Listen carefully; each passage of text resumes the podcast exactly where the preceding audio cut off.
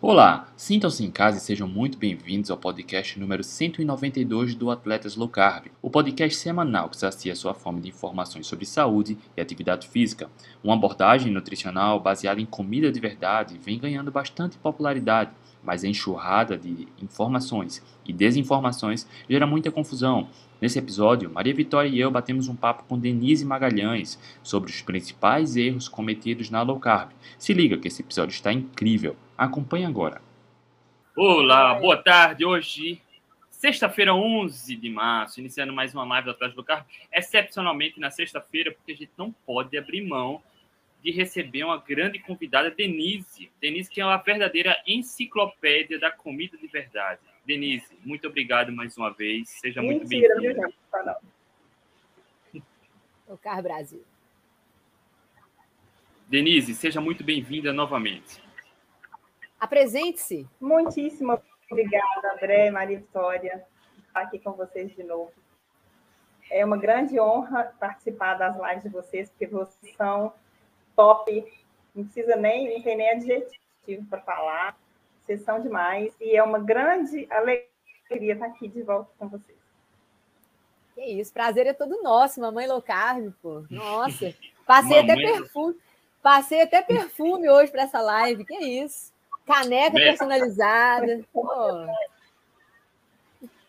Rapaz, eu tava falando. Deixa eu confessar um negócio. Eu tava falando com o Denise no WhatsApp essa semana e surgiu. E aí, qual vai ser o tema? Vamos. Cara, não, não importa o tema. Denise é uma enciclopédia. Pô. Qualquer assunto relacionado a comida de verdade e saúde, ela domina. Exatamente. Denise é. Nossa. É exagerado.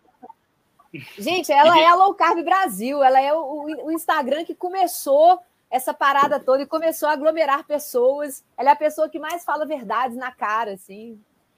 Muda vidas, gente, pelo amor de Deus. Mais pedrada, né? Que você quer dizer? Mas muda vidas. E tem um trabalho é incrível, né, Denise? Tem um trabalho incrível. Olha aqui, ó, São no YouTube. São anos de pedrada, mas a gente cai e levanta de novo, né? Olha, Denise é maravilhosa, motivo da minha mudança alimentar e saúde. Cara, é um trabalho fantástico. Ah, e aí, o... hoje a gente vai falar sobre os maiores erros cometidos na low carb. E é claro que para quem comete o erro, não sabe que está cometendo o erro. Todo mundo já cometeu algum erro e passa despercebido. E aí, Vitória domina bem, Denise nem se fala enciclopédia, e ela já trabalha com isso há um tempo, ajuda a transformar as vidas, e a gente vai passar um pouco desse conhecimento para poder ajudar quem quer que precise de ajuda, porque comida de verdade não tem contraindicação. Denise, eu queria saber a tua opinião. A, a, a low carb vem ganhando muita popularidade do ponto de vista do emagrecimento. Fato, né? É, enfim, se as pessoas seguem as diretrizes atuais, elas ganham peso e adoecem. Quando comem comida de verdade, naturalmente fazem low carb e melhora a saúde. Mas low carb não é só emagrecimento, vai muito além disso, né? Pra, na sua opinião, Denise, para quem serve a low carb? Então, eu sempre falo isso, que o emagrecimento é o brinde que você ganha quando você faz low carb. Porque o principal fator, de, o principal benefício da low carb, primeiro, é restabelecer o equilíbrio da sua saúde, né? Porque é, imagina um animal na natureza que nasceu para ser herbívoro. O sistema digestivo dele é combina com a dieta herbívora. Aí, de repente, ele começa a comer coisas que ele jamais comeria na natureza. O que vocês acham que vai acontecer? Esse animal vai adoecer, né? Foi o que aconteceu com a humanidade de uma forma geral, né? Porque nós evoluímos com a fisiologia para comer e de repente a gente passou a comer Y. Aliás, todo mundo abandonou o X, trocou por coisas que jamais comeríamos na natureza. Então não dava outra, tinha que adoecer mesmo, né? E aí a low carb vem para resgatar esse hábito de comer o que a nossa espécie evoluiu comendo, né? Que são as proteínas animais, as gorduras, gorduras boas, alguns vegetais, né? É, e aí, quando você troca por isso, troca a alimentação industrializada cheia de ultra pela alimentação que você comeria na natureza, o seu corpo leva um choque, no bom sentido, né? Ele volta a funcionar do jeito que ele nunca deveria ter deixado funcionar. E aí a pessoa começa a se sentir, estabelecer, é, volta a ter um bem-estar que ela tinha esquecido que existia, né? E aí é lógico que ela vai emagrecer, porque a obesidade nada mais é do que uma das doenças causadas pela comida errada, né? Então é basicamente isso. Exatamente. Eu lembro que quando eu comecei low carb, né? É, aquilo para mim era tudo muito novo e eu não entendi na primeira vez que isso era um estilo de vida. Eu entendia que era uma coisa assim que eu deveria contar carboidratos. Então, se eu posso contar carboidrato lá no supermercado, eu vou resolver meu problema, né? E eu lembro que eu fui no supermercado, eu comecei a ler um monte de rótulo tentando achar coisas de baixo carboidrato, mas eu, eu nunca encontrava. Aí eu falei assim, que negócio esquisito. E aí eu tentava ler e tal, eu falei assim, tá, então eu vou para as carnes então. Aí acabou que eu cheguei nas carnes, eu falei, ah, então é aqui. Aí eu comecei a ler os rótulos das carnes, e tudo lá, baixo carboidrato, baixo carboidrato. Eu falei assim, é essa daqui que eu vou levar. Enchi o carrinho de carne processada. E tirei uma foto e mandei para a Janaína. E aí, na hora que eu mandei para a Janaína, ela me volta uma voadora, né? Fala assim, tira isso tudo aí. Eu tô assim, mas como assim? Mas não é low carb? Mas não, não é para ser baixo carboidrato? Fala um pouquinho para a gente, Denise, por que, que as carnes mesmo né, elas sendo baixo carboidrato, no caso das carnes processadas, as ultraprocessadas, por que, que a gente tem que evitar essas carnes? E é um dos erros que muita gente comete na low carb. Apesar de que pode não comprometer tanto assim a, a glicemia e a insulina, mas as carnes processadas é. Acho que ela caiu. Tá no Denise... Instagram ainda, Dê? Denise caiu no, no YouTube. Volta aí, Dê. Agora, o tema da carne é interessante, tá? Até a Denise voltar, deixa eu falar. Até a Denise voltar. O tema da carne é interessante, né, Vitória? Porque existe mito, maus estudos, existe uma ideologia, uma filosofia por trás que tenta manipular isso e gera muita confusão, Exato. né? Exato. A gente sabe que existe uma indústria de grãos, né, que está muito por trás disso tudo. Né? A indústria de grão, ela quer vender grão, ela não quer vender carne. Então, ela precisa demonizar as carnes, botar as pessoas com medo de comer carnes. Opa, a Denise voltou. Voltou, Dê? Pois é, eu fiquei preta aqui, comiu tudo. Voltou. Então, Dê, a gente estava falando que dentro desse universo das carnes existe uma indústria de grãos por trás né, dessas narrativas que está muito interessada em vender grão, né, em vender farinha, em vender óleo de soja. Então, eles precisam demonizar a carne, precisam demonizar as gorduras naturais das carnes, né? Para que eles vendam óleos refinados, que vendam grãos, que vendam farinhas, né? E as pessoas, muitas vezes, quando elas começam um estilo de vida low carb, elas vão muitas vezes para as carnes processadas, sem saber, né? Achando que a carne processada é uma ótima opção. Ela é uma opção menos ruim, né? Mas o que, que as carnes processadas, por exemplo, podem trazer que não são tão legais assim para a nossa saúde? Diga aí.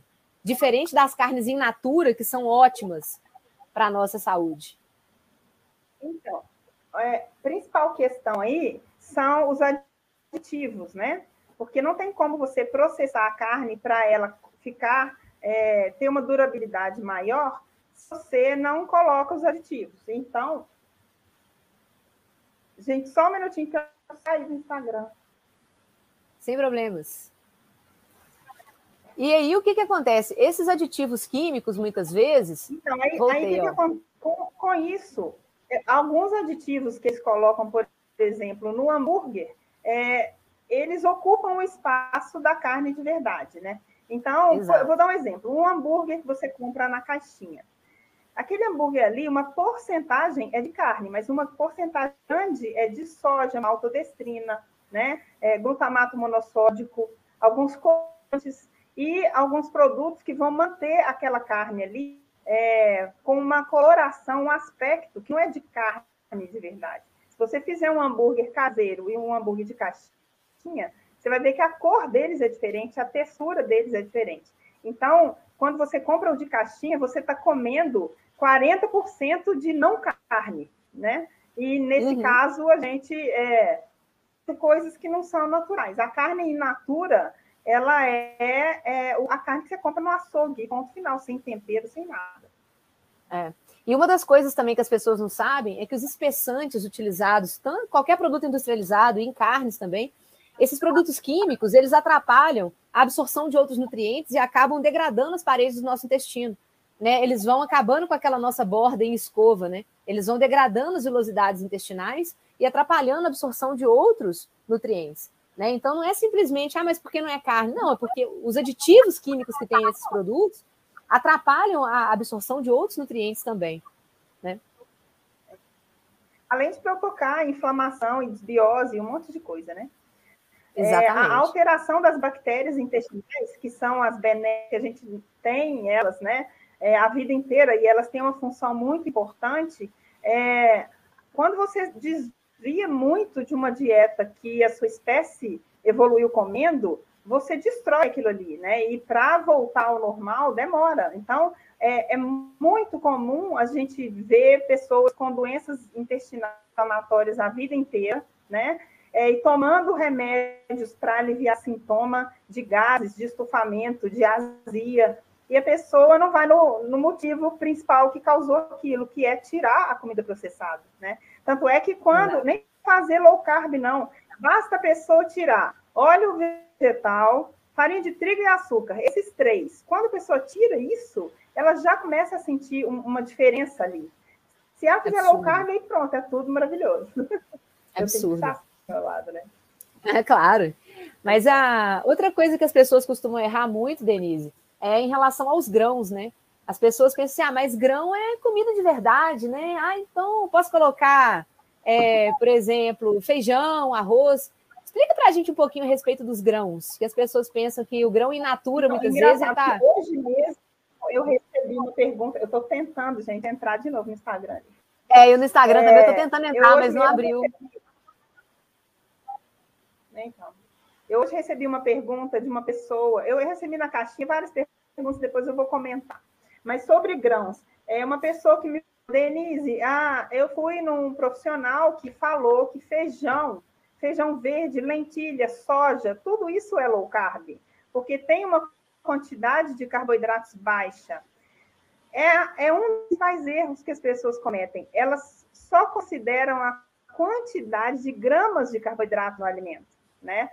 Então, é. se você for por esse lado, tem muita coisa que pode ser low carb. Por exemplo, se você colocar um pouquinho de açúcar no seu, você está na low carb. O açúcar no café, dependendo da quantidade quantidade é low carb? Não, de jeito nenhum. Porque o que importa é o efeito daquele alimento no seu corpo, né? É, como eu falei no início, a gente, é, na low carb, a gente tenta voltar aos hábitos de 20 mil anos atrás. É lógico que você não vai sair caçando elefante no meio do mar, não é isso.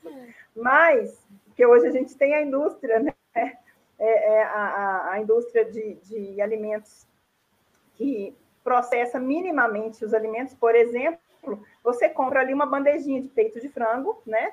Que é minimamente processado, ele é limpo ali colocado na bandejinha, mas ainda é comida de verdade, né? Mas o que eu falo é que a pessoa acha que qualquer coisa é low carb, basta contar os carboidratos. Não. Você tem que pensar assim: sua tataravó comeria isso?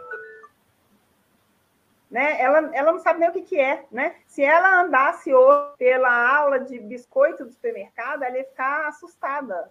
Por quê? Porque ela ia pensar, gente, isso é comida ou é enfeite? Porque o negócio é tão colorido, né? E é, é tudo feito para agradar os olhos, né? Então é, é, estranho a gente pensar assim. E, e a propaganda é muito direcionada para o público infantil, depois eu quis falar disso. Sim, é também. pesado Ó, com as crianças.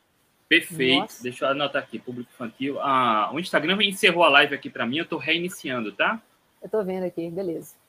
Ah. Tem um filme é... muito bom, que é um documentário que fala exatamente sobre isso, sobre a propaganda direcionada às crianças. Eu vou ver se eu consigo lembrar o nome dele aqui e vou passar para vocês. Até o final da live eu lembro o nome dele.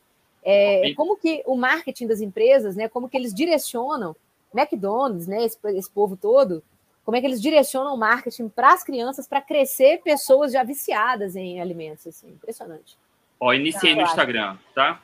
Ó, e, e Denise, tá. e é impressionante como as pessoas se acostumam com doenças, né? Porque hoje é, você tem hipertensão, diabetes, parece é. que é normal. É, as pessoas querem continuar se alimentando mal à base de medicamentos para controlar a pressão, para controlar a glicose. Quando a gente fala em comer comida de verdade, Denise tem uma aula aí. É basicamente voltar para as origens, né, para aquilo que não adoece, para aquilo que é natural para a espécie humana. E sem que você conte carboidratos, quando você evita processados e ultraprocessados, naturalmente o conteúdo total de carboidratos tende a diminuir. Aceitar. É, a gente, a nossa espécie não precisa nem ir a 10 mil anos atrás, não. Você vai ali, na, a avó da sua avó, quanto de carboidrato em formato de farinha, açúcar e grão que ela comia há 100 anos atrás, né?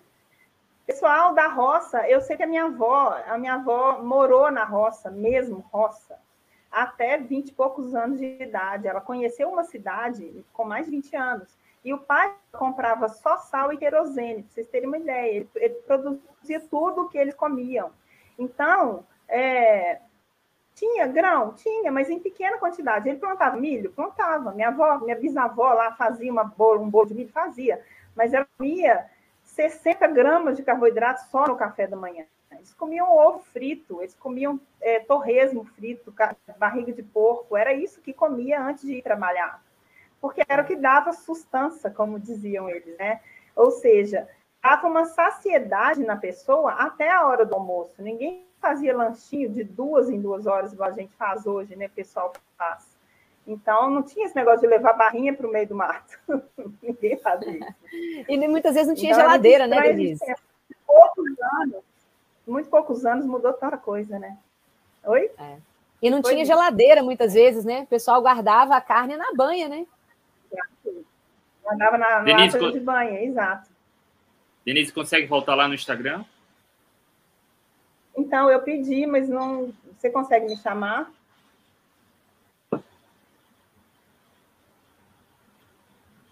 Voltou. Tá difícil aqui. Odê, tá.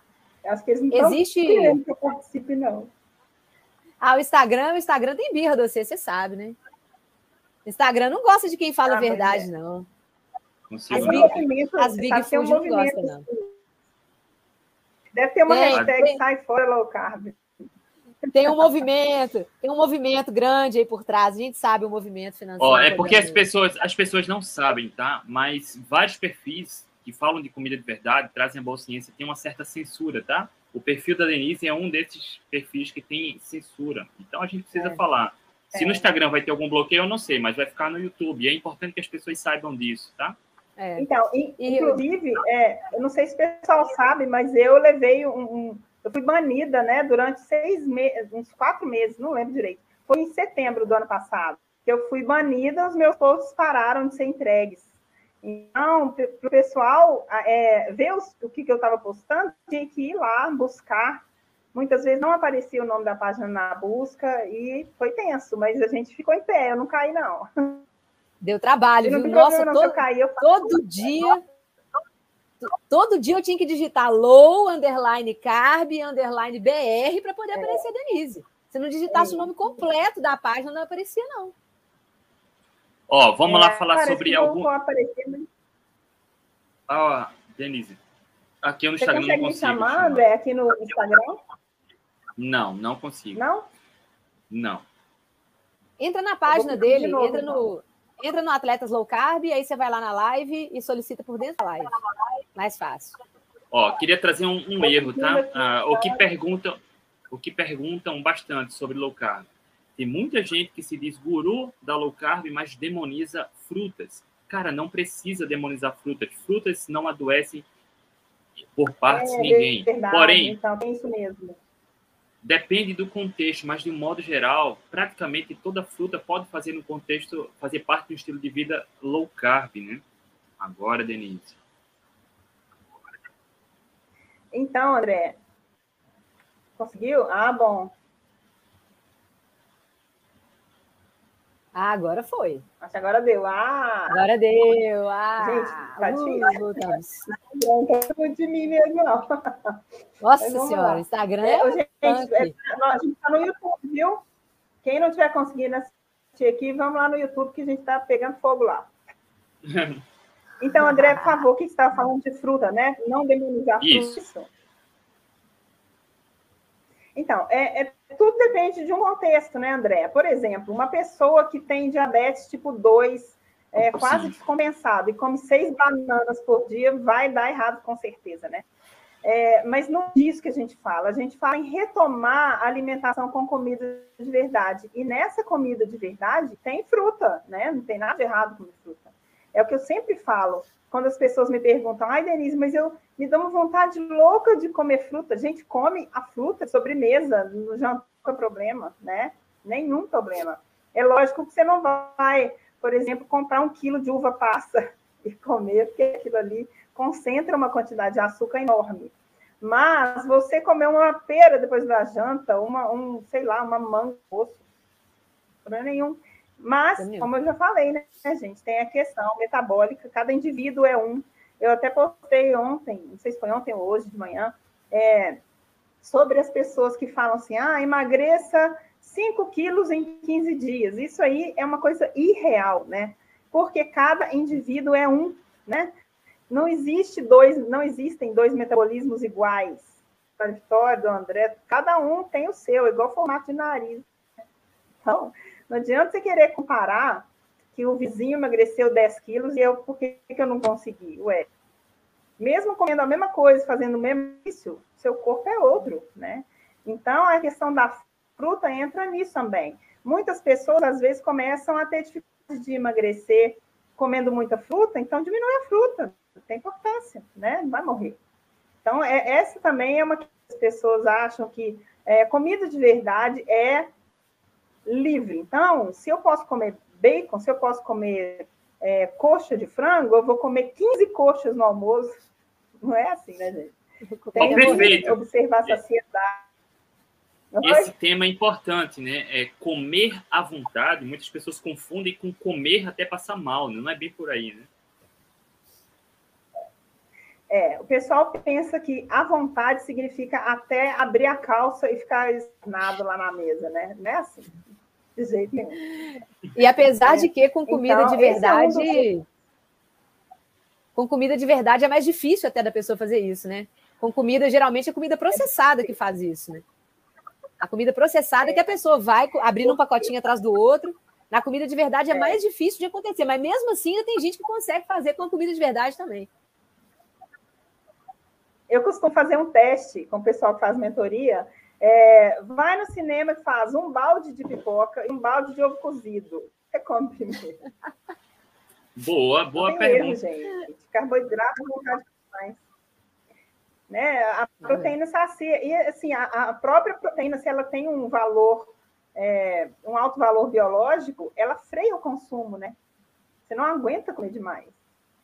Por Pega isso. Uma carne mais magra, que tem um proteína mais alto, né? Tipo peito de quantos quilos de peito de frango você consegue comer? Hum, só de pensar já entala, assim, né?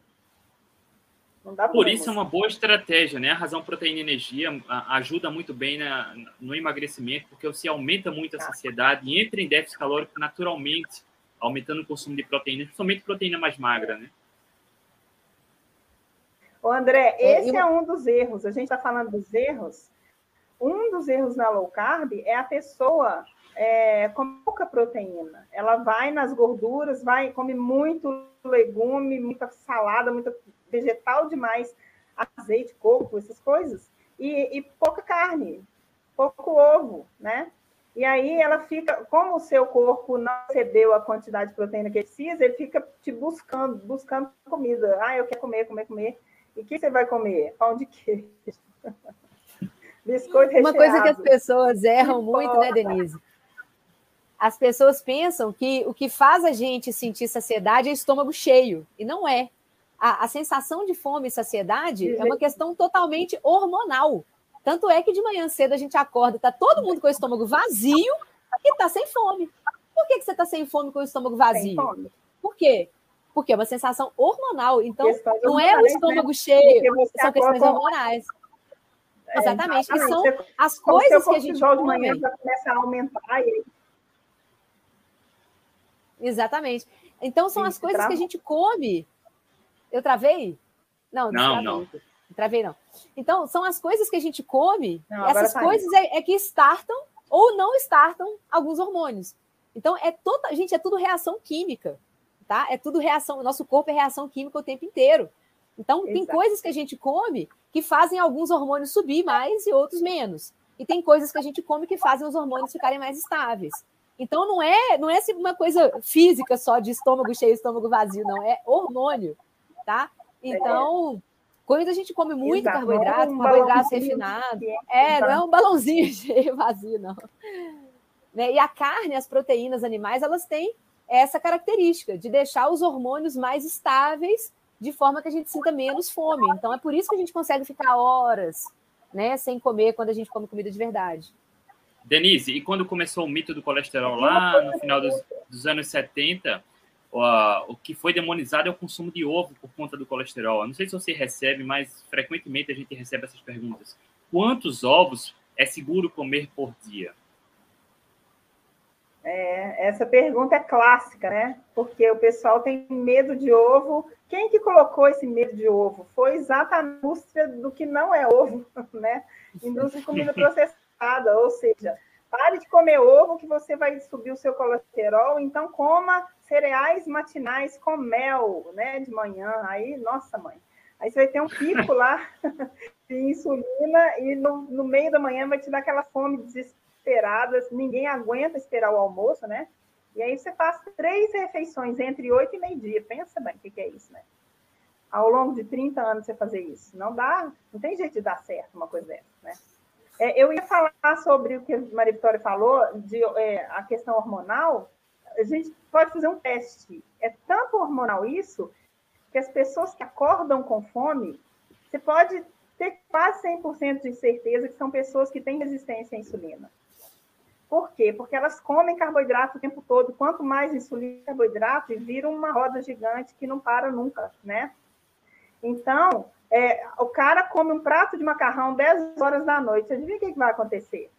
Ele vai ter um pico de insulina no meio da noite. E ele vai acordar, essa insulina vai cair de uma vez e com aquela fome desesperada.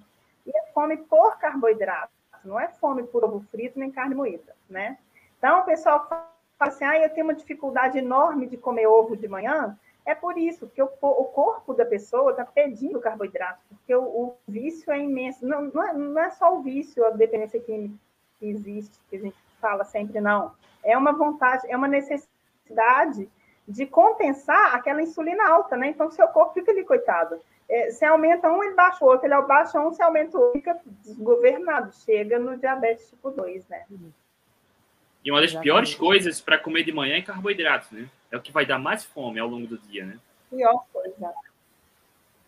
Por Nada contra, por exemplo, comer fruta. fruta. André, quando a pessoa gosta muito, quando a pessoa gosta muito falar. de fruta, é, não é que ela não pode, ela pode, mas que ela coma de sobremesa, porque o café Exato. principal não é a fruta, né?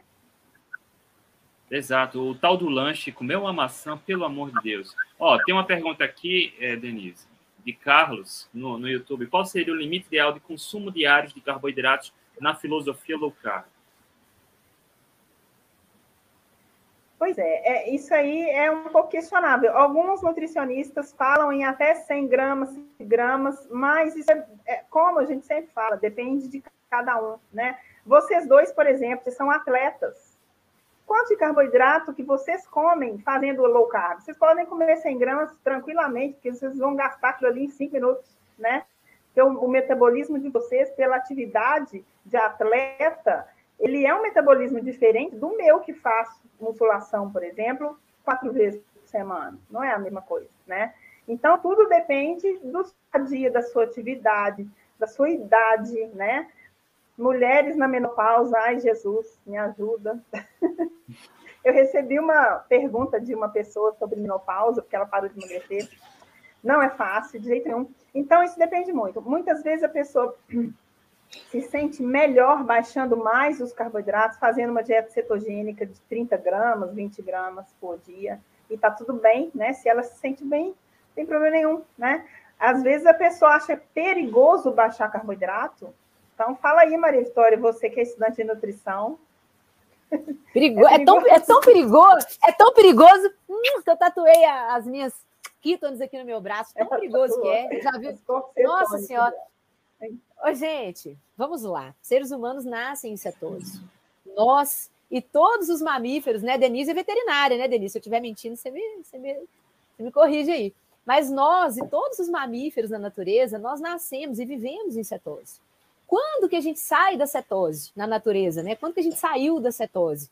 Quando a gente começou a comer produtos industrializados.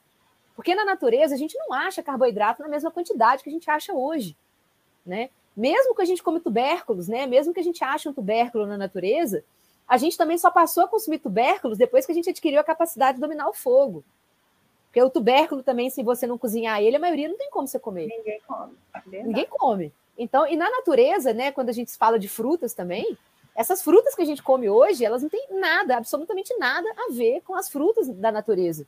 Originais. Originais. Isso tudo que vocês estão vendo hoje no sacolão, essas coisas grandes, lindas, maravilhosas e doces, isso tudo é, é fruto de cruzamento, seleção genética.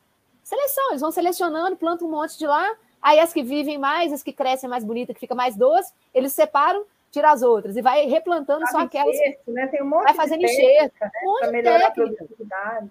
Melhoramento genético. Então, isso que a gente está vendo hoje no sacolão tem nada a ver com o que é a natureza real, tá? Então, na natureza, a gente come muito pouco carboidrato. Tanto é que o nosso organismo desenvolveu a capacidade de produzir glicose, né? Por causa disso, nós também fomos selecionados, nós também fomos selecionados. A natureza também selecionou os nossos genes. Né? Os seres humanos mais primitivos que não tinham capacidade de produzir glicose foram sendo eliminados. E nós que sobramos aqui hoje temos total condição de produzir muita glicose. Tanto é que eu, André e vários outros atletas low carb aqui da comunidade, nós corremos maratonas, ultramaratonas, né, sem consumir nada de carboidrato. A gente corre usando nosso estoque de gordura como fonte de energia, principalmente, né? É, então, as pessoas precisam entender um pouco disso para parar com essa histeria coletiva, né? Que todo mundo ah, tem que comer carboidrato. Não, não tem. E a cetona, né? O estado de cetose, apesar de eu poder comer mais carboidrato se eu quiser, e mesmo assim continuar em cetose, eu prefiro não, porque viver produzindo mais corpos cetônicos é muito bom. A gente tem muita energia, da hora que a gente acorda até a hora que a gente vai dormir, muita disposição, não sente sono à tarde. A recuperação muscular após os treinos é muito melhor. Né? A gente produz muito pouco ácido lático é. quando a gente está em cetose. Né? Então, para que, mesmo podendo, para que, que eu vou querer fazer isso se eu já descobri né, um, uma, uma fonte de energia que é muito mais saudável, mais limpa, né, que me deixa muito melhor, mais bem disposta? Para que, que eu vou trocar isso? Não quero, já tem cinco anos aí, vamos embora. E uma coisa muito legal que você falou, que vocês, por exemplo, você e André, vocês comem pouquíssimo carboidrato é, e são maratonistas, correm em jejum, por exemplo. É, aí você fala assim, aí a gente queima gordura como fonte de energia. Vocês dois são super magros. Cadê a gordura para queimar? Existe um pouco de gordura que vocês vão né, é, colocar ali na rota metabólica, né? Então, o nosso corpo é muito perfeito. A gente aqui não dá bola para ele, né? Se a gente deixa de trabalhar do jeito que tem que ser, não tinha essa quantidade de doença absurda que a gente vê, né? Que é tão fácil de controlar. A grande maioria não... das doenças não infecciosas, elas são controladas com alimentação. Se a pessoa pegar firme mesmo e tirar industrializado, melhora tudo. É. Ó, ah, desculpa, Vitória, mas só para ah, trazer o contexto, falando em atividade física, e não é à toa que a gente encontra atletas maratonistas, ultramaratonistas, triatletas com dificuldade de manter o peso, porque se exercitam muito e devido à má alimentação não conseguem chegar a um peso aceitável. Vive lutando contra a balança e tentando compensar na atividade física. É Exatamente. comum, bastante comum. Muito comum. É, ô, Denise, me conta aqui agora mais sobre os erros cometidos na low carb. Olha só, uma coisa que é muito comum. Ah, os produtinhos zero, zero açúcar, zero adição de açúcar, é, diet, light, é, e todo mundo ah, vai lá na seção dos diabéticos, né? E compra aquele monte de produto zero açúcar. Conta para a gente um pouquinho a respeito disso aí, Denise. Isso é um negócio que a gente vê demais. Pois é. Você sabe que uma das coisas que mais induz ao erro na low carb são as páginas low carb falsas, gente. Nossa, essas são Eu tristes. vivo colocando lá. Página low carb falsa. Por quê? É, o pessoal descobriu que o nome low carb traz seguidores, né? Então, assim, nossa, fulano, ator, não sei qual lá, atriz, é, emagreceu fazendo low carb. Aí todo mundo vai lá no Google low carb. Aí o pessoal colocar low carb no nome do perfil para atrair gente. E não sabe do que se trata, né? Aí dá receita com açúcar de coco, com aveia, com farinha de trigo integral. E o pessoal fica perdido, porque quando eu chego, eu não nada de low carb, aí eu chego, coloco no Instagram lá, busco no campo de busca low carb, aparece uma página com 800 mil seguidores que tem farinha de aveia, farinha de arroz. O que, que acontece? O cara acredita, pois a página tem quase um milhão de seguidores, então deve ser verdade, né? E aí ele começa a seguir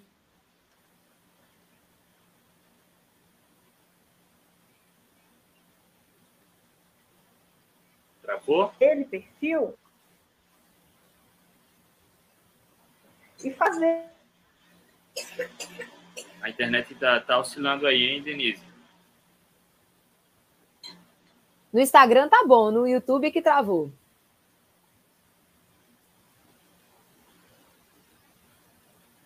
No Instagram travou. Ó, oh, no YouTube que travou. No YouTube travou. Ó, é, no Instagram tá bom. Denise, travou no YouTube. Queria aproveitar aqui o contexto, enquanto a Denise está travada aqui. A Vitória falou em algum momento aí do homem, quando ele dominou o fogo, começou a comer mais carne, enfim, onde absorve mais nutrientes, falou da adaptação genética, da produção de glicose. Então, só para trazer, a, enriquecer aqui, queria sugerir a leitura desse livro, tá? Pegando Fogo. Não sei se Vitória já leu, Denise já leu. Não, esse está na minha lista. É muito bacana, tá? Fala exatamente sobre isso, né? Quando o homem começou a comer carne, dominando fogo, assando a carne, e aí o homem começa a se afastar um pouco do, do macaco e começa a evoluir para a espécie humana. Exatamente. É, a, gente, consegui, a gente conseguiu aumentar o nosso aporte calórico, né, André? Quando a gente conseguiu dominar o fogo. Aporte calórico e, e, de nutrientes, né? Porque não tem nada mais nutritivo é. para nós humanos do que comida, alimentos de origem animal, né? É, sem dúvida. É porque comer algumas partes da crua é... é complicado. Tem algumas partes da carne que é muito difícil a gente consumir crua. Algumas têm que realmente ser cozidas mesmo. Né? Provavelmente mesmo, os nossos antepassados. Crua, parece que a carne Eles cozida, provavelmente descartavam ela, ela a carne, né? Ah, não, Opa, tava, a gente está falando junto, está tendo um delay aqui. É, mas o que eu estava falando é que algumas partes da, do animal, se não forem cozidas, a gente não consegue comer. Provavelmente os nossos antepassados descartavam essas partes, né? E só depois que a gente dominou o fogo é que a gente é. conseguiu realmente comer o animal inteiro, né? The, the nose to tail, né? Do, do nariz ao rabo, né? Aqui é. fala muito bem a Nina, tá? Exatamente é. isso.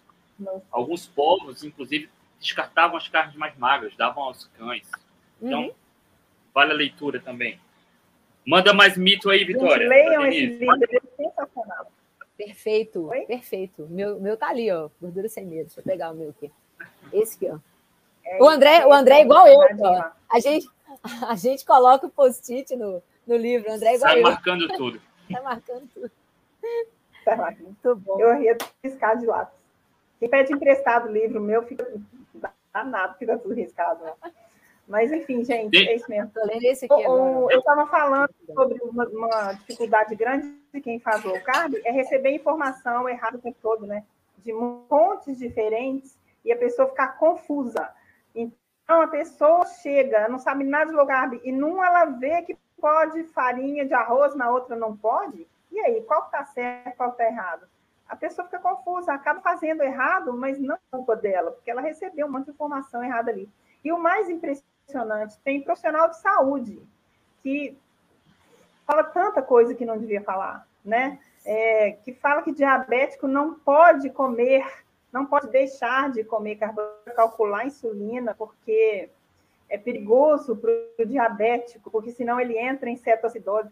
Gente, nossa, tem um pessoal do diabetes é, assistindo no Instagram. É, não tem jeito, gente. Quando o diabético que faz o low carb, a vida dele muda, mas muda e transforma, né? Somente crianças com diabetes tipo 1, a mãe consegue controlar a glicemia de uma forma muito mais suave, sem estresse, né? Sem ficar Sim, aquele negócio de calcular e dar injeção.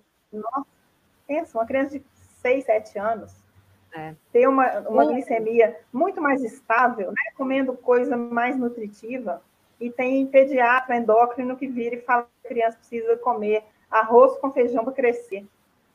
é, lá no Instagram, tem um Instagram chamado Be Diet Project, arroba B, B de bola, Diet Project. É um projeto que eu, inclusive, participo, que é uma tese de doutorado é, de uma aluna da pós-graduação do FMG, que ela trabalha ah, com. É, que ela trabalha com diabetes tipo 1, né? É, pacientes diabéticos tipo 1 e low carb. É, a Carol, né, que fez a live com a gente aqui, fez a live com o André semana retrasada. Ela teve ela aqui falou, na Diabetes Low Carb, ela, ela falou, falou do, do diet que as pessoas não sabem, mas o que, o que, por que, que você precisa aplicar a insulina, né? Você precisa aplicar a insulina para poder é, controlar, primeiro, o, a glicemia basal. Então, todo diabético tipo 1 ele tem que aplicar insulina, não tem jeito, porque o fígado e os rins produzem glicose. É, então, você já tem que aplicar a partir daí, beleza. Mas aí é o seguinte: cada glicose que você come, além daquelas que você produz, você precisa aplicar mais insulina. Só que aí você tem que contar. Insulina tá? E a questão toda do diabetes tipo 1 é o seguinte: quanto mais carboidrato você come, mais insulina você tem que aplicar.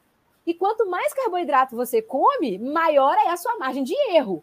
Principalmente quando é carboidratos refinados, quando você come na rua. Você nunca vai acertar bonitinho. Então a margem de erro pode ser muito grande. Exatamente. Se você aplica insulina para mais, o que, que acontece se você aplica insulina para mais? A sua glicose desce muito. Se você aplica insulina, hipoglicemia. Se você aplica insulina de menos, o que, que acontece? A sua glicemia sobe muito. Hiperglicemia. Ou seja, a pessoa que tem diabetes tipo 1 é uma guerra. A pessoa que tem diabetes tipo 1 e come muito carboidrato, faz uma dieta tradicional, ocidental padrão, ela tem uma curva glicêmica assim, ó. É uma bagunça, é uma montanha russa o tempo inteiro. Agora, a e pessoa que tem diabetes. O, tipo 1, o, sofrimento dessa pessoa é, ah. é o tempo todo. É o tempo ela todo. Fica mães... com medo de passar mal, com medo de aplicar, com medo de calcular errado. E a Janaína mesmo fala que a margem de quantidade de carboidrato escrita na embalagem pode não ser aquilo ali exatamente. E aí ela come ah. baseado na embalagem, aplica mais, aplica menos. É uma confusão. Aqui, a Anvisa permite. A Anvisa permite até 20%, 20% de margem de erro. Ou seja, se, se, o, se o alimento está então... declarado ali que tem 100 gramas de carboidrato, na verdade, ele pode ter 120 ou ele pode ter 80. Entende? É, olha que confusão. Mas para é. quem aplica insulina, 80 ou 120, como é que ele vai saber? Sacou? Ou seja, se é você muito come diferente. São 40, pouco carboidrato, né? é, se você come pouco carboidrato, a quantidade de insulina que você aplica é bem menor, ou seja, a margem de erro também é menor. Por isso que a pessoa que tem diabetes tipo 1 e faz low carb, ela tem a glicemia muito mais estável. Só que isso não é bom, né? Para quem vende insulina, né? E Vitória, tá falando no contexto normal, social, dia a dia. Na atividade física, naturalmente, o corpo aumenta a produção de glicose também. Então, já precisa ter mais atenção aí. E aí, a gente fez uma live aqui, tem duas lives, é com o Carol, que a Vitória falou há duas semanas, mais ou menos, e a gente já fez uma com o Franklin. Franklin, uhum. que é atleta também, e ele fala exatamente como a low carb melhorou no controle da administração da insulina. Ele pratica corrida, enfim, ciclismo, e é muito mais fácil, tá? Porque tem muito mito sobre atividade física low carb, e mais ainda quando é DM1, né? É, exato. Ô, Denise, mas conta pra gente aqui, você conta carboidratos, Denise? Você vive pesando comida, contando carboidratos, para ver se. para ver. Você conta para saber se você está atingindo a meta do dia? Você vive contando coisas? Me conta aí, Denise. Não precisa Você contar, conta, né? Se a gente pega a listinha, né? você pega os vegetais de baixo amido, você pode ver. É, outro dia eu estava ouvindo a Paty Aires falando, é uma live antiga dela já, e eu gosto muito disso que ela fala. Para você comer excesso de carboidrato usando é, vegetais de baixo amido, tipo brócolis, cebola, tomate, você tem que comer uma bacia e ninguém come, não adianta. Ou seja, para de contar isso, né? Se você baseia é. a, a, alimentação em vegetal de baixo amido, fruta com, com pouco açúcar e carne e ovo, boa, não precisa contar nada, vai na saciedade que você está bem, né? É, e esse é um dos maiores erros, né? número, né? Ele é todo mundo obcecado com número. Quantas gramas disso, quantos centímetros, para com isso, né, gente? Enche o prato, come até saciar, saciou, vai dentro, vai viver e pronto. É, antigamente, né, até a é década de 70, Gente, até a década de 70 as pessoas eram magras e ninguém contava nada, ninguém pesava comida, ninguém ficava contando carboidrato, todo mundo era magro. Por quê, Dani?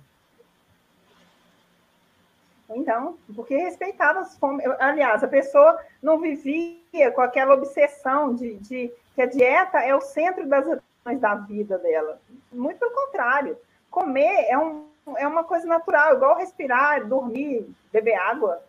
Você não tem que focar a sua vida em, em escrever a dieta que você vai comer com tantas gramas disso. Você acaba ficando louco, você não faz outra coisa a não ser pensar naquilo, né? Eu, eu tenho muita gente que conversa comigo que que sofre por causa disso. A pessoa sofre porque ela sobe na balança obcecada com um número, ela pesa comida obcecada com outro número, ela não é tudo número, então tem que fugir um pouco disso, né, gente? Não Burocratizam demais a é, alimentação, é, fala... né?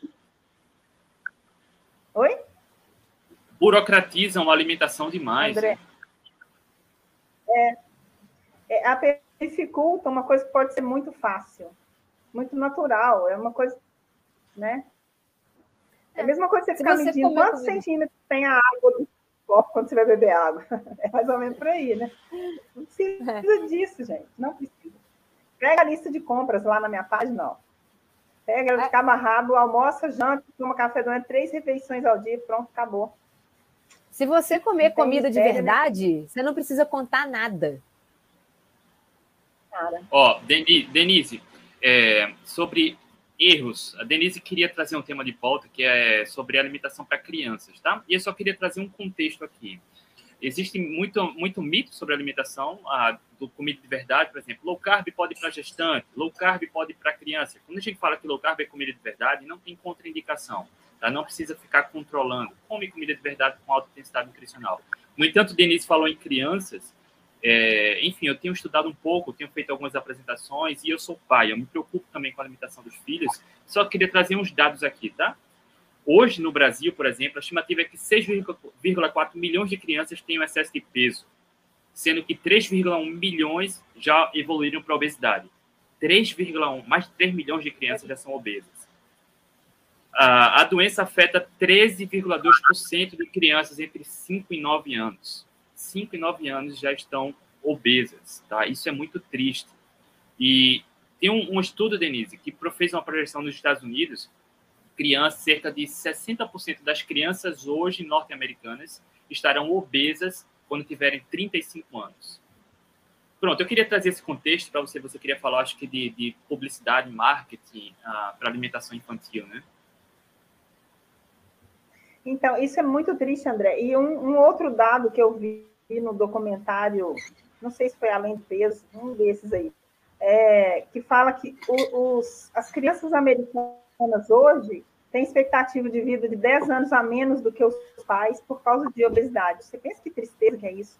Você sabe que seu filho vai viver 10 anos a menos do que viveria porque come cariado o dia inteiro, né? Isso aí não faz o menor sentido. Muito triste isso.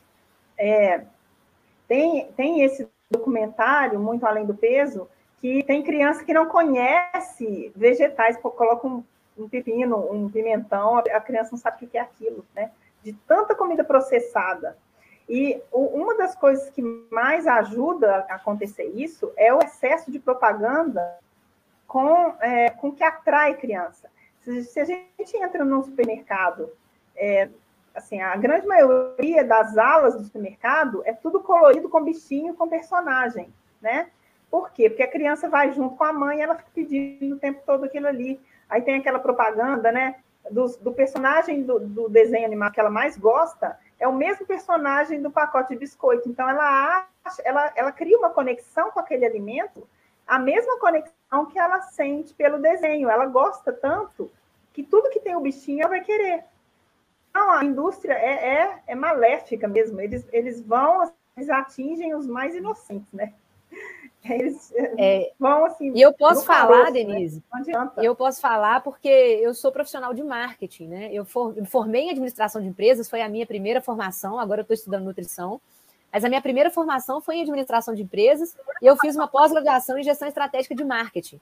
Cara, e no marketing a gente é ensinado a levantar todos esses quesitos que a gente chama de dores, né? Ou então de satisfações do nosso cliente. E quando a gente levanta isso, no caso das crianças, isso é muito cruel, porque a gente levanta exatamente, a gente faz um trabalho de levantamento de tudo que a criança quer, e as empresas vão lá na veia. É impressionante. Eu lembrei o nome do documentário é. que eu falei no início da live, chama Criança, a Alma do Negócio.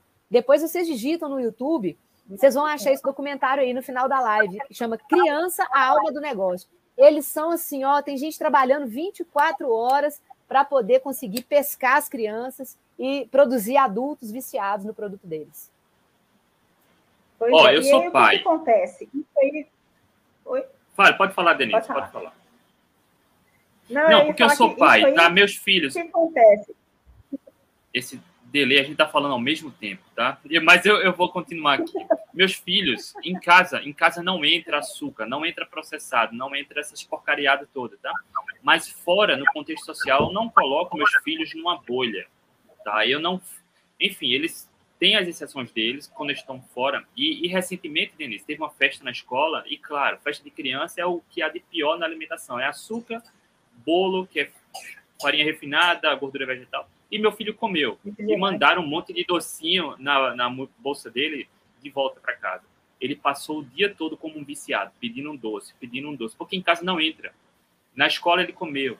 E eu quero um doce, um doce, um doce. Eu dei fruta. Quando ele queria doce, eu dava fruta. Mas ele queria aquela porcariada toda, que foi pro lixo, tá? Minha esposa até falou: não, dá pro porteiro. Cara, eu não vou dar açúcar pro porteiro, eu vou é, dar álcool para um alcoólatra. Eu não vou fazer isso. Então foi pro lixo tudo.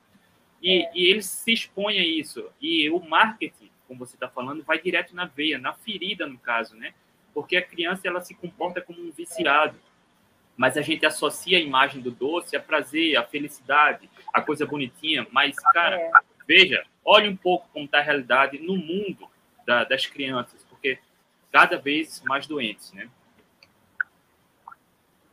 É verdade. E isso vai ficando tão comum que é, o comportamento de 80% das pessoas, é, você vai vendo aquilo ao longo dos anos, e vendo, e vendo, e vendo, fica comum. Então, se você vê uma criança pequenininha comendo um biscoito recheado, você acha normal. Todo mundo acha normal, ninguém acha errado. Você, você entra num, num, numa lanchonete dessas de fast food, você vê uma mãe dando uma batatinha frita para um, um bebezinho lá, ele fica chupando a batatinha. Aquilo ali você sabe que não é batata frita, é uma massa enfiada num monte de porcaria e frita, né? No pior óleo que está ali há, há, dias, né? E o neném está ali chupando aquele óleo. Todo bonitinho, ai que gracinha, está aprendendo a comer batata. Gente, não é isso, né?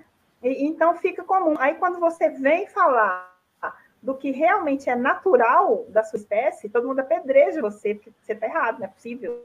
Coitado da criança, ela não pode ir uma festa. Lógico que ela pode, não é uma festa de aniversário a cada dois meses que adoece a criança.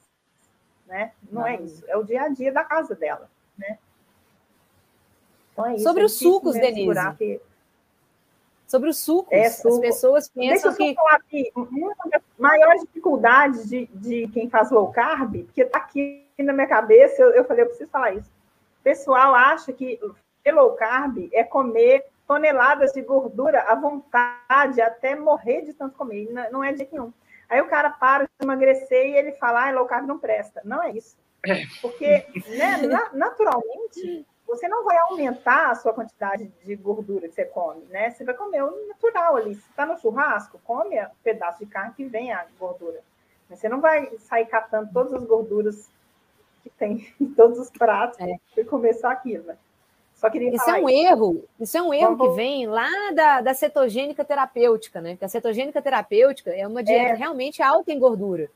Então, quando, quando a gente fala é, assim, é uma dieta de 70% em gordura, tem nada a ver. É. é. é. uma dieta terapêutica. Só que aí, quando a pessoa vê, nossa, 70% de gordura, o que, que a pessoa pensa?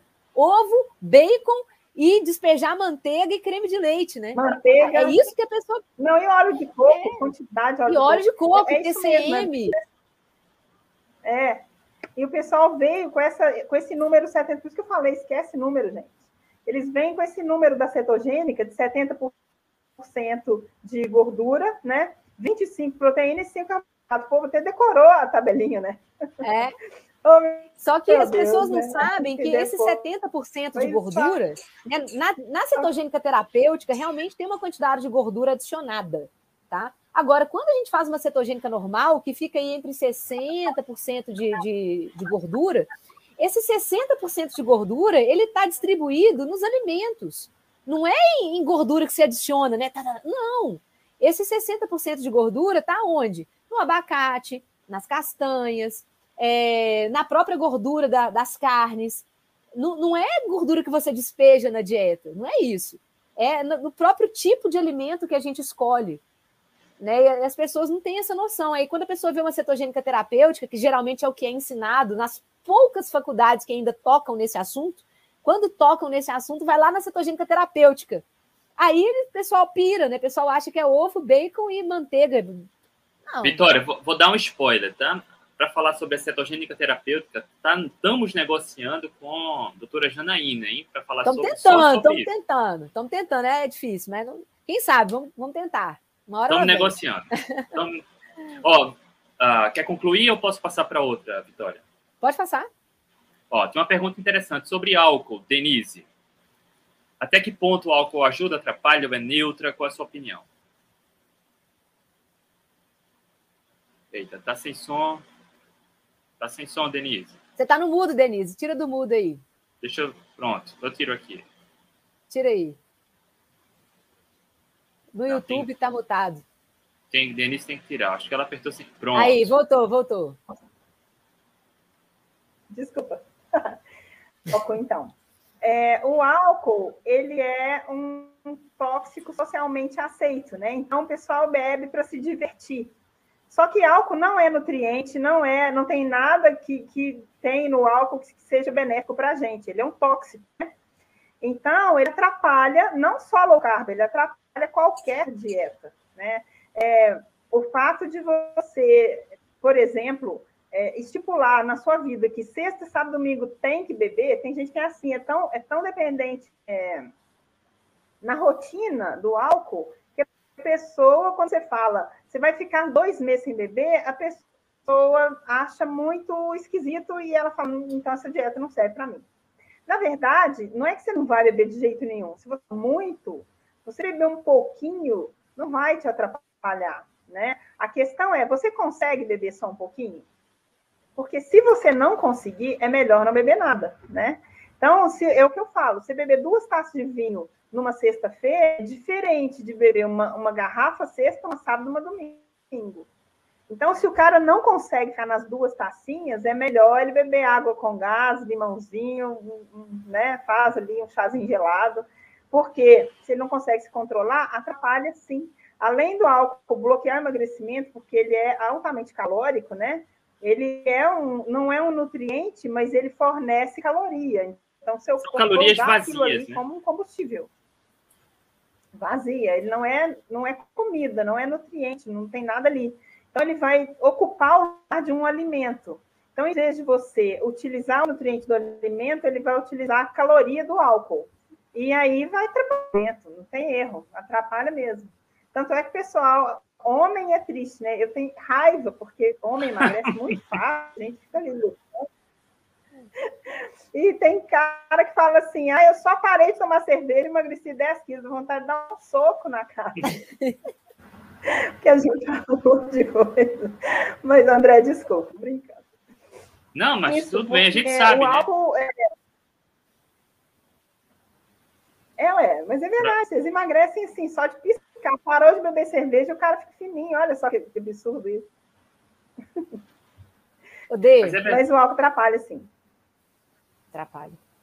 Odê, um dos erros que as pessoas cometem na low carb, né, que eu vejo muito isso também na, nas mentorias, é a questão da, de comer pouco. Né? A pessoa tem medo de comer.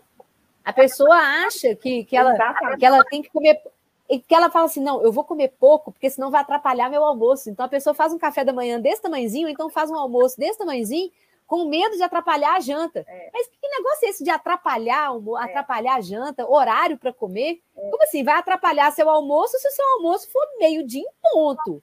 Mas na natureza tem horário, Denise? Como é que funciona isso? Conta pra gente. Exatamente. E isso aí tem duas questões. É o medo de comer, né? Que as pessoas criam cabeça que se eu comer eu vou engordar. Então eu não como, eu emagreço. É simples assim, né? Porque você para de fornecer nutriente para o seu corpo ele vai dar o grito dele, ele vai fazer alguma coisa para compensar ali aquela carência, está como se estivesse em sofrimento, né? E aí ele vai te dar resposta, seja acabando com a sua tireoide, que o seu metabolismo fica todo desorganizado, né? A pessoa começa a fazer jejum 48 horas emendado um no outro, ela come uma vez a cada dois dias. Não tem como dar certo isso, né? Difícil demais. E aí, isso vai ser a solução para todos os problemas. Muito pelo contrário, ela vai procurar mais um, né? Porque ela vai parar no endócrino, né? Exatamente. Então, não é isso, gente. Não é cada vez comer menos. E outra coisa, se você passa ali, é, ah, eu vou almoçar só um ovinho, eu vou comer um, um pedacinho, porque na janta eu como direito. Chega ao longo de alguns dias, como o seu corpo está sofrendo privação, um belo dia você chuta o balde. Você vai lá e come um ultra big, sei lá como é que chama o negócio.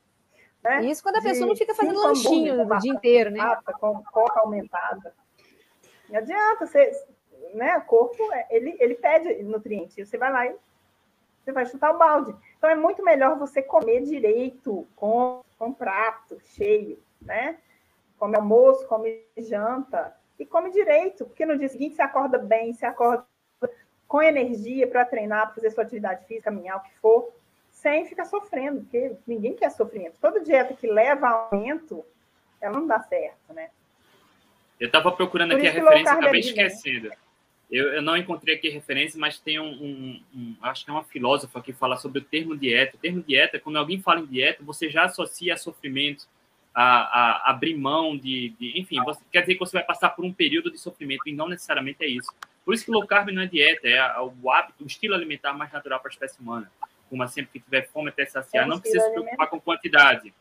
Não precisa se preocupar com. Não é para comer pouco, né? forçar a comer pouco, nem comer até passar mal. Coma de forma natural. Agora, eu entendo, Denise, que na sociedade que a gente vive hoje, a enxurrada de informação, a gente vive rodeado de estímulos. Todo mundo já comeu alguma porcaria, então já tem alguma lembrança. É difícil você se controlar nesse sentido. Mas quando você prioriza o consumo de comida de verdade, deixa as coisas elas fluem naturalmente, né? Então, tem muita gente que me pergunta, André, é, se como que eu consigo ficar sem comer pão de manhã? É, eu me fazia essa pergunta quando eu comecei a low carb. Quando eu estava lá com 85 quilos, eu, eu resolvi, de uma hora para outra, começar. Eu falei, meu Deus, me ajuda a, a não querer comer pão, porque eu era tão viciada em pão que eu comprava assim, 12 de uma vez, eu congelava. Então, a cada meia hora eu ia lá descongelava, comia. Eu comia pão loucamente o dia inteiro.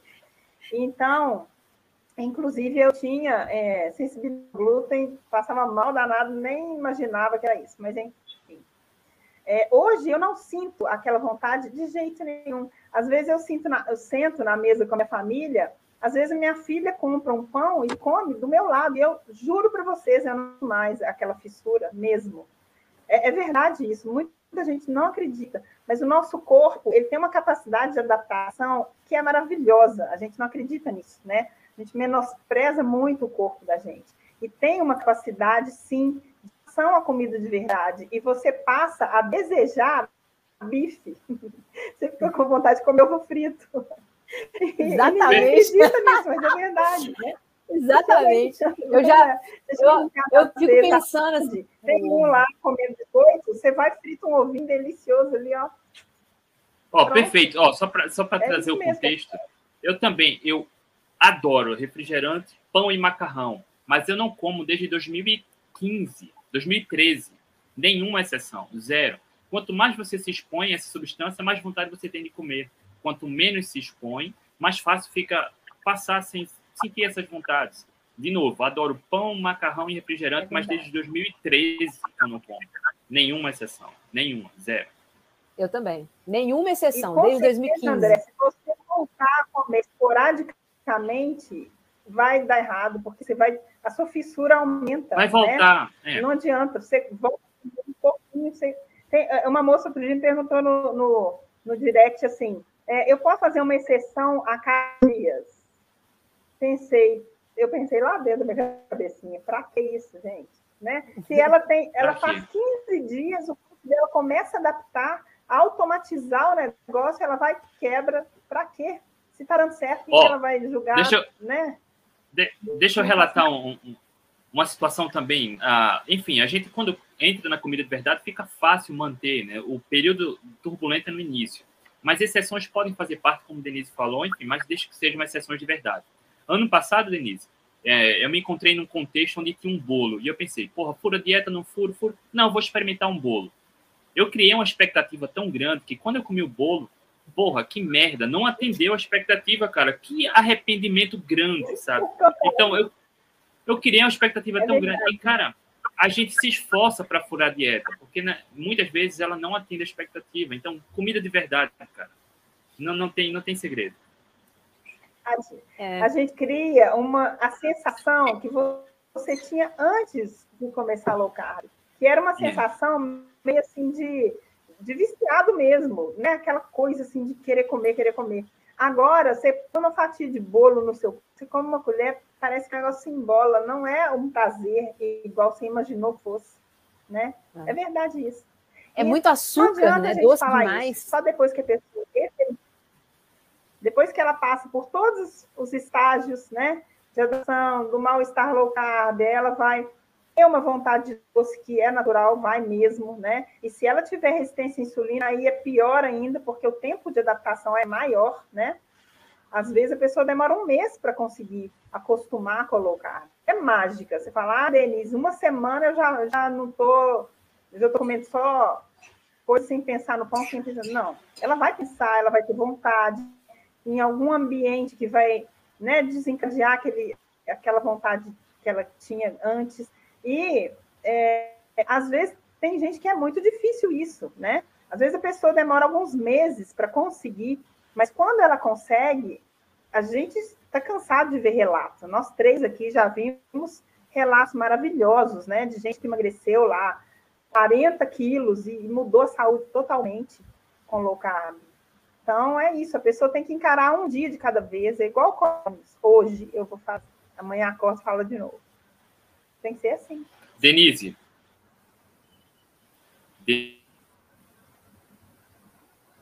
Denise. Tá travando. Travando, André.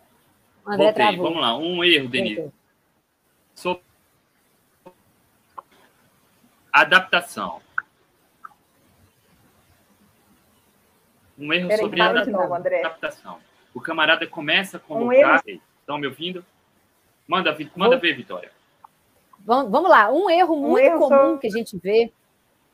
Nossa, tá difícil, hein? Vamos lá, ó, deixa, eu vou primeiro. Eu vou primeiro. Vou primeiro. Pode ir? Então vamos lá. Um erro Voltou? muito comum. Voltou. Vá. Voltou. Um erro muito comum que as pessoas cometem quando começam a fazer low carb é, achar que vai tirar as coisas aos poucos. E fala assim: ah, não, eu vou tirar o pão, mas eu vou tirar aos poucos. Ah, eu vou tirar açúcar, mas eu vou tirar aos poucos. Isso funciona, Denise? A gente vê isso na prática, esse negócio de tirar aos poucos, isso funciona? É, pois é, é, é aquela velha frase, né? Para vício não existe moderação. Então, você tira o açúcar, mas mantém a farinha de trigo. O que, que acontece? Nada, você continua fornecendo uma quantidade alta de carboidrato. Ai, que fofo. Beijo. Você continua fornecendo carboidrato do mesmo jeito, né? O, o, ou seja, você não vai reequilibrar nada, você não vai conseguir é, é, tirar aquele hábito. Você mudou só o sabor doce pelo sabor salgado. Daí, né? Não muda nada. Então, eu acho que, é, é por exemplo, é diferente de você tirar refinados né, processados, industrializados, e começar com uma dieta paleo, por exemplo, comendo mandioca, banana, né, é, raízes, né, mandioquinha, o que for, para você de mais o carboidrato de uma vez, mas trocar pelo carboidrato que não vai te causar inflamação, por exemplo, né? Então é um pouco diferente. A pessoa que vem ali com uma insulina alta demais, você fazer essa transição é legal, né? Porque aí ela vai sentir aos poucos. Aí, uma semana depois, beleza, tirar a raiz. Aí você vai comer uma frutinha menos doce, né? Vai deixar para lá a uva, banana, manga, essas frutas muito doces. E a pessoa vai lentamente, mas ela vai só. Ela não vai, por exemplo, fica uma semana lindinha na low carb, e aí de vez em quando o dia do lixo, né? O cara nada de braçado na pizza, não adianta nada. Porque ela estava custando a equilibrar ali e de repente ela cai no poço de novo. Vale a pena, não, né, gente? André, você está mutado. Esse negócio de moderação é controverso. Eu não concordo, porque eu, assim, eu já vi muita gente dar certo tirando tudo de uma vez. Sofre, sofre, mas a gente tem que repor os eletrólitos, a gente tem que beber muita água, tem, tem que, né, tem que repor o que está faltando ali. Você vai perder sódio, sim, e a pessoa tem que saber disso, né? Porque ela não é enganada. Ah, eu tenho dor de cabeça, tem que lidar com a dor de cabeça. Não, você tem mecanismos de não ter a dor de cabeça, que você vai ter. Então, olha, olha que eu já vi. Estratégias aí que você faz. Denise, olha que eu já vi diversos relatos de profissionais da saúde. Ah, esse negócio de low carb não funciona. Eu fiz três dias, senti muita dor de cabeça e fiquei mais irritado. Pô, isso é sintoma de dependência, né? Não, não é que a low carb não funciona. Porque ninguém vai se sentir mau humor comendo comida verdade. de verdade. Assim, assim como o alcoólatra, né, tem esses sintomas quando deixa o álcool, o fumante tem quando deixa o cigarro, o dependente de carboidrato tem quando deixa o açúcar, cara. E, mas isso passa, né?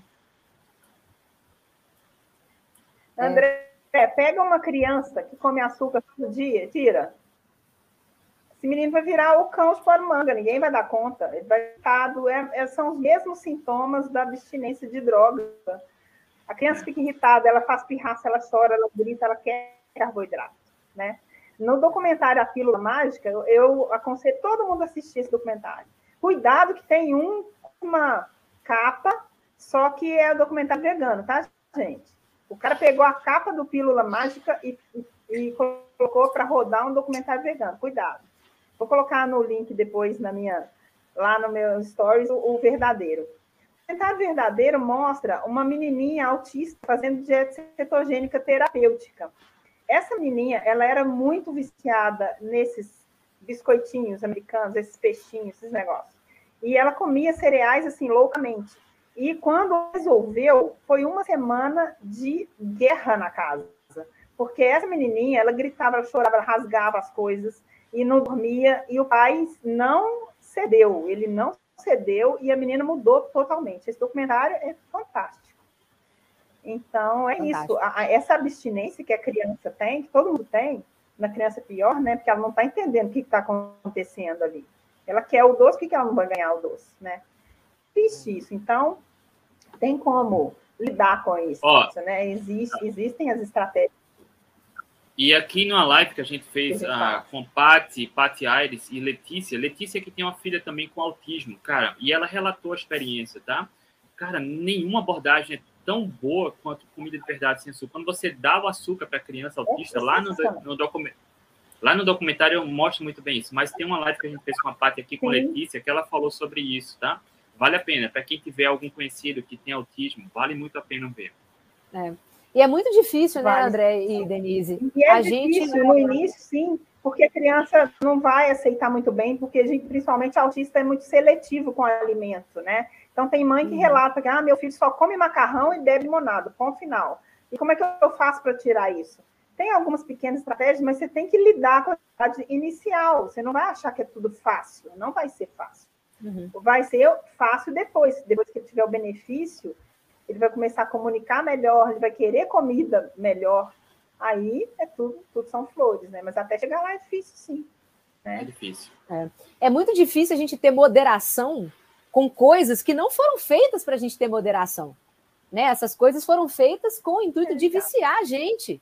Né? Então, por exemplo, ah, eu vou tirar o açúcar aos poucos. Aí vamos tentar entender o que é o aos poucos, né? Então, tá, dia sim, dia não. Aí o dia que você come o açúcar, ele te dá um pico de insulina, e na hora que você tem o um rebote, você vai querer de novo. Então o negócio foi quimicamente projetado para isso. Obviamente que quem inventou o açúcar não pensou nisso, né? Ah, eu vou criar uma coisa para viciar. Não, mas aconteceu que vicia. E os produtos hoje, eles se beneficiam disso. Hoje sim, é sabidamente, as pessoas sabem que quando elas adicionam é. açúcar é. num produto processado, a intenção é essa, exatamente. Então é muito difícil você tentar controlar uma coisa que quimicamente ela te traz um efeito que vai te querer fazer você fazer comer mais.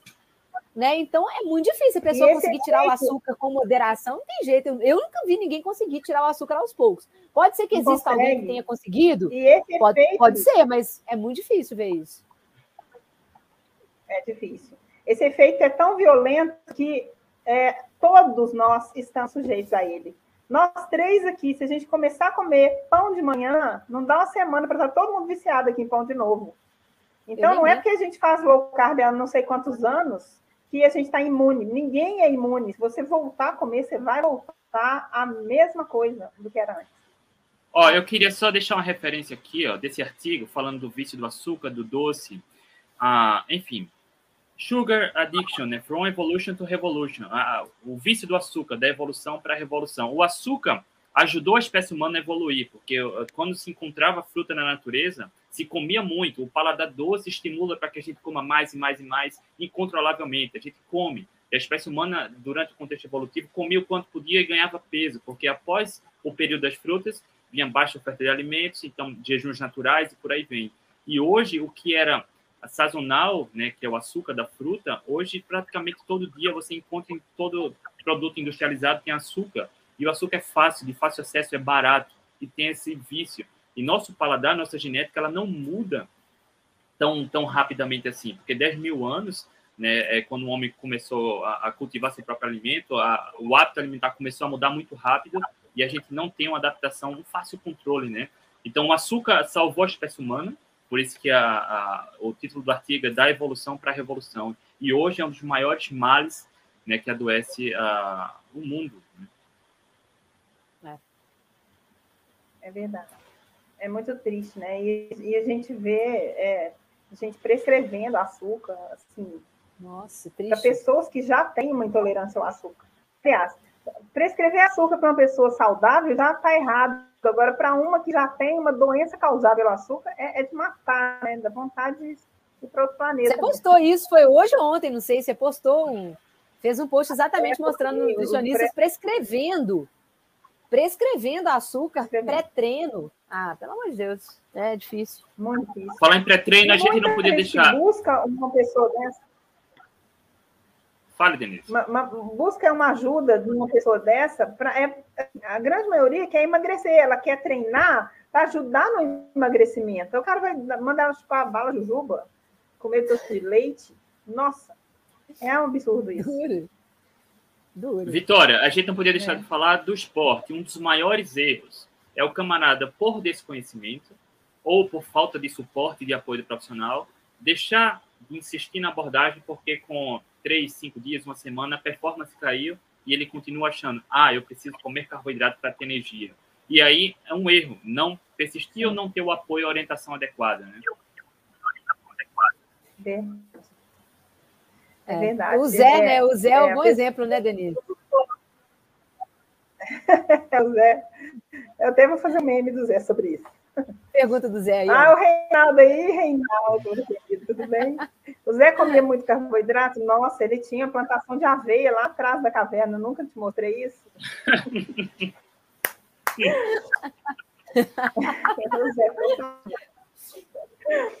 gente, mas enfim, é, essa questão de adaptação do treino, a pessoa não tem paciência para esperar o corpo dela adaptar. Ele está trocando de combustível. Ele era, ele é meio flex, né? Tava na gasolina foi pro álcool. Então, é lógico que ele vai ter uma, um, um período que precisa, né, para adaptar. O doutor Souto fala que os estudos feitos com isso, eles demoram o quê? Uma semana, 15 dias, e a gente demora, às vezes, até seis semanas para voltar a ter o mesmo rendimento do treino, né? Então, o cara treina duas, fica mais fraquinho ali e fala, ah, low carb serve, não. E desiste. Não desistam, gente. É, mesmo que o peso na academia diminua, né, o peso que você levanta, você não consegue levantar mais o mesmo peso, calma, que você vai conseguir, persiste na low carb, daqui a um mês você volta lá com tudo bonitinho de novo. É assim que funciona. É, e na corrida é a perna que pesa, né? Na academia o peso diminui, e não aguenta, e na corrida a perna pesa mesmo. Nos primeiros dias é terrível é difícil, essa adaptação. É, então. não é fácil, não. Mas depois que passa essas seis semanas, na hora que a chavinha vira, né, André? Na hora que a chavinha vira, rapaz, você sai do álcool e vai para gasolina aditivada, rapaz. É, né? é isso aí. Só nas Kittens. É. Ó, quando, quando a chave vira, e, a indústria da suplementação esportiva né? fica triste. Fica. É. Tem muito preconceito com o profissional de educação física e low carb, né? É, é muito, muito ruim isso, porque é, eles realmente acham que a gente, sem comer carboidrato refinado, você não vai conseguir fazer nada na academia. De jeito nenhum. Tem tanta gente que faz low carb treina pesado. Isso não é verdade de jeito nenhum. Tem um Ó, tem uma... no Instagram muito legal com um cara que é, é fisiculturista, eu esqueci o nome dele. Ele é fisiculturista é o... e faz dieta carnívora, ou seja, ele não come carboidrato, nem de planta. Não, é um é, exemplo, ele é, ele é o cisne negro, né? Ele mostra que funciona. Exatamente, eu esqueci o nome dele, é William. Não adianta é, falar a teoria, mas ele está ali, então ele, ele não existe, ele é um avatar. Não, ele é uma pessoa. É. Ele é uma pessoa, e existe mesmo. Ele estava até arrumando treta essa semana aí com um nutricionista que falou que dieta carnívora dá. A pessoa fica é, velho, né, e tal, fica sem força. Ele foi lá e fez um, um post mostrando ele em dieta carnívora, é, fisiculturista. Cara, que cara, fez, esse nome dele. É, esqueci, eu vou tentar achar o nome dele aqui. Eu estou procurando aqui o nome dele também, mas apro aproveitando o contexto, tem uma pergunta aqui no Instagram. Ó, posso hipertrofiar só com low carb? É claro, claro que pode. Esse cara hipertrofia com carnívora? o cara hipertrofia com carnívora, que é zero carboidrato? Não, é gente, o que a gente precisa para ganhar músculo, né, Denise? A gente precisa de comer, puxar ferro, primeira coisa. Se não tiver estímulo, você não ganha músculo. Então você tem que puxar ferro, é, comer proteínas suficientes, proteínas suficientes é. e calorias suficientes. É, é isso. Exato. Né? A caloria não tem que vir do doce de leite, as pessoas têm que entender isso, né? É, e ca... gente, quando a gente come carne, pensa, ah, mas é, é insulina. Mas eu preciso comer carboidrato porque eu preciso de insulina para ganhar músculo. Colega, quando você come carne também, você estimula a insulina. A diferença é que você também estimula o glucagon. É, a diferença é que também tem o glucagon, né? É, exato. Que não, né, que não deixa aquela gordura ficar lá acumulando. É, ué. É isso mesmo. Exatamente. Amorim. Amorim Bodybuilding. Amorim, Amorim Bodybuilding. É. Esse que é o Instagram dele. A dieta dele é carnívora é e o cara é um bodybuilding é. top, daqueles old school. Carnívoro. E até a gente tem é, o pessoal que faz fisiculturismo para competir e tudo, né? Eles têm um ciclo, a dieta deles é seca, né? Tem uma parte lá que eles fazem cetogênica, a outra eles fazem com muito carboidrato, a outra eles bebem só água, é uma, uma confusão, né? Que eles Eles fazem cetogênica para assim, queimar gordura. Eles fazem carnívoro, é.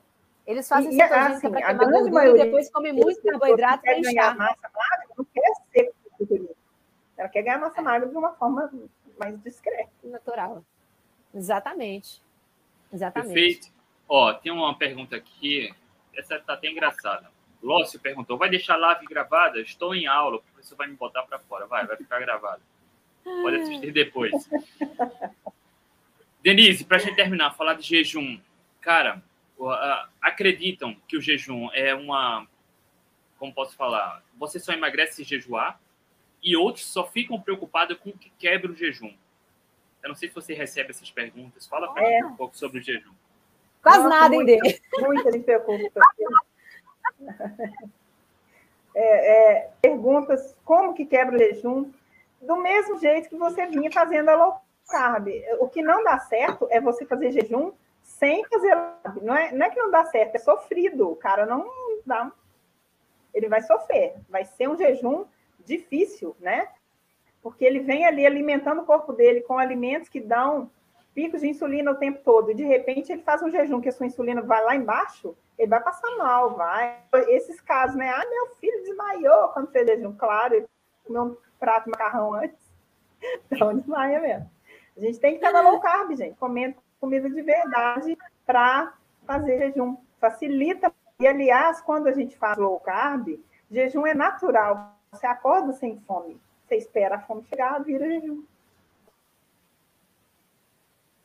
Ó, é isso, é isso. E o Cristiano comentou aqui, ó, e é verdade, tá? Imediatismo é um problema, é um erro de quem começa a locar.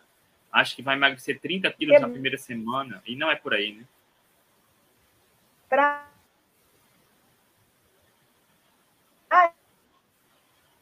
Travou? Travou um pouquinho aí a Denise. Travou um pouquinho. Bom, eu vou falando aqui enquanto a Denise volta, gente.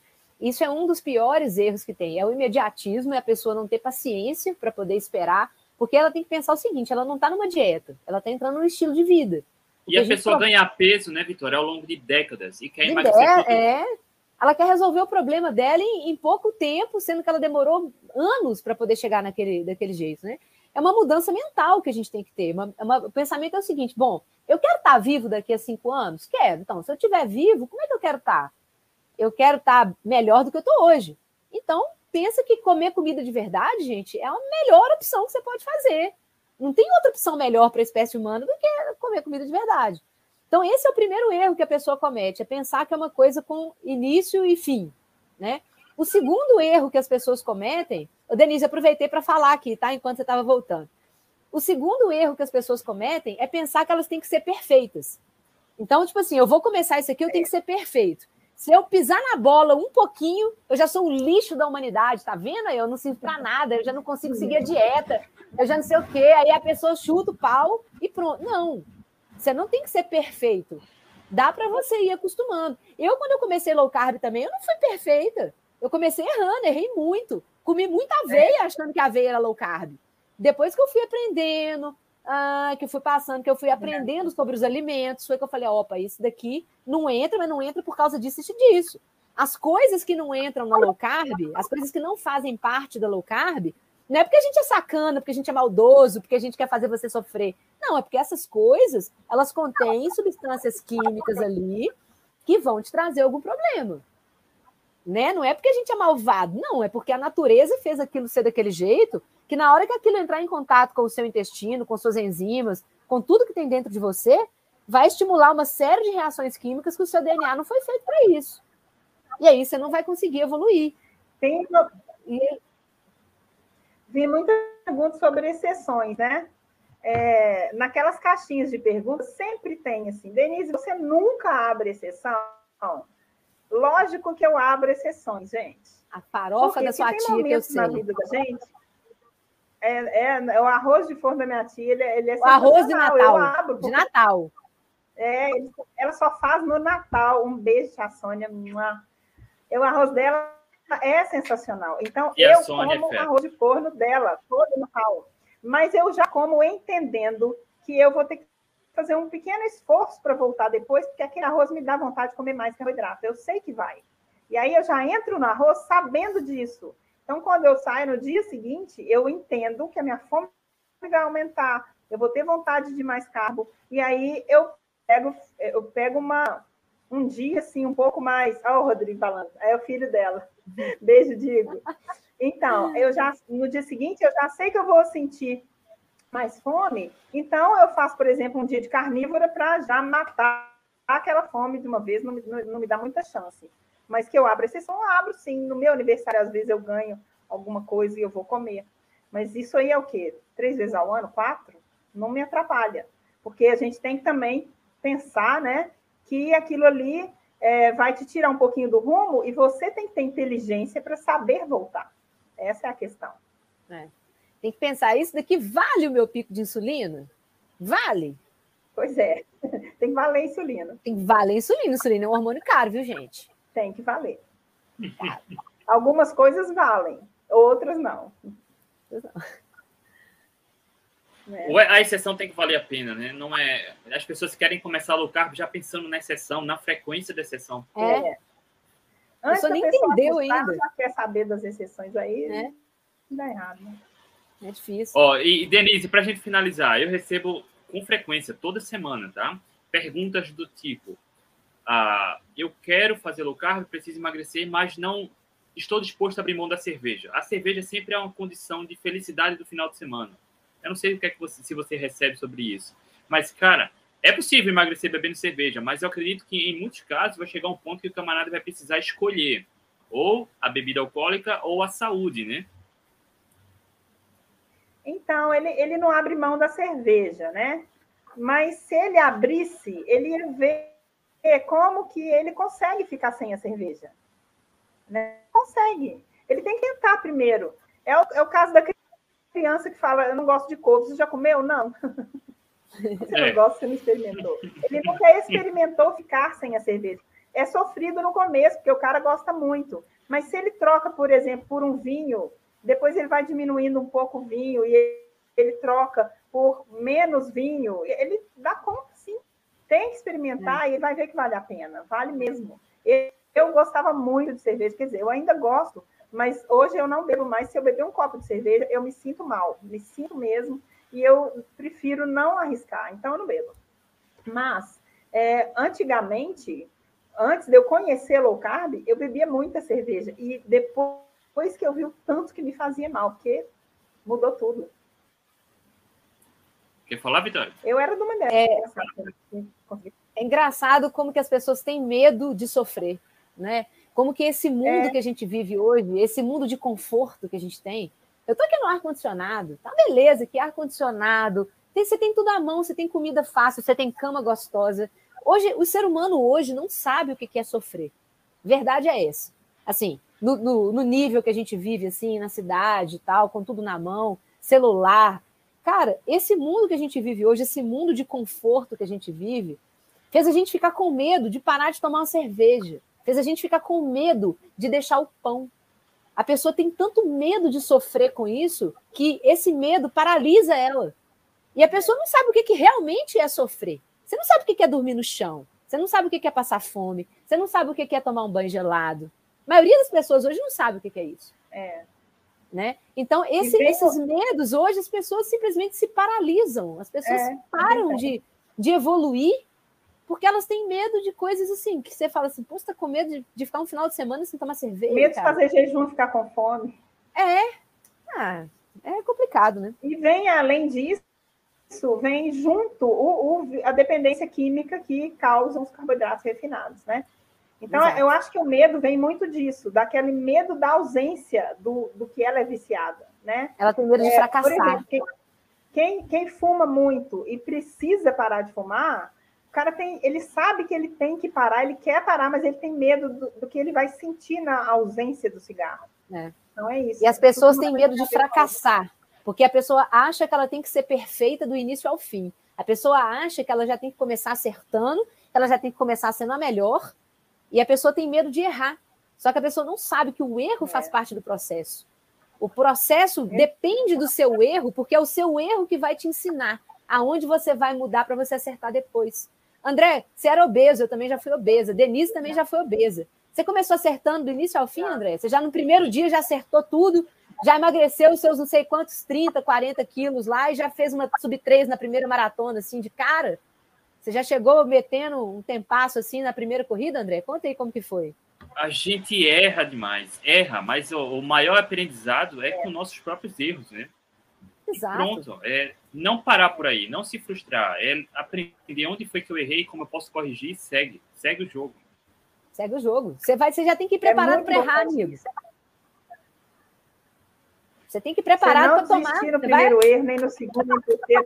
Você errar 20 vezes, acerta as 20 depois e pronto. Você tem que. Tem que Ó, e Denise desistir. falou um negócio. Que é o que eu falo, um a pessoa desiste. Ela faz as sessões, tá? A gente que tem uma certa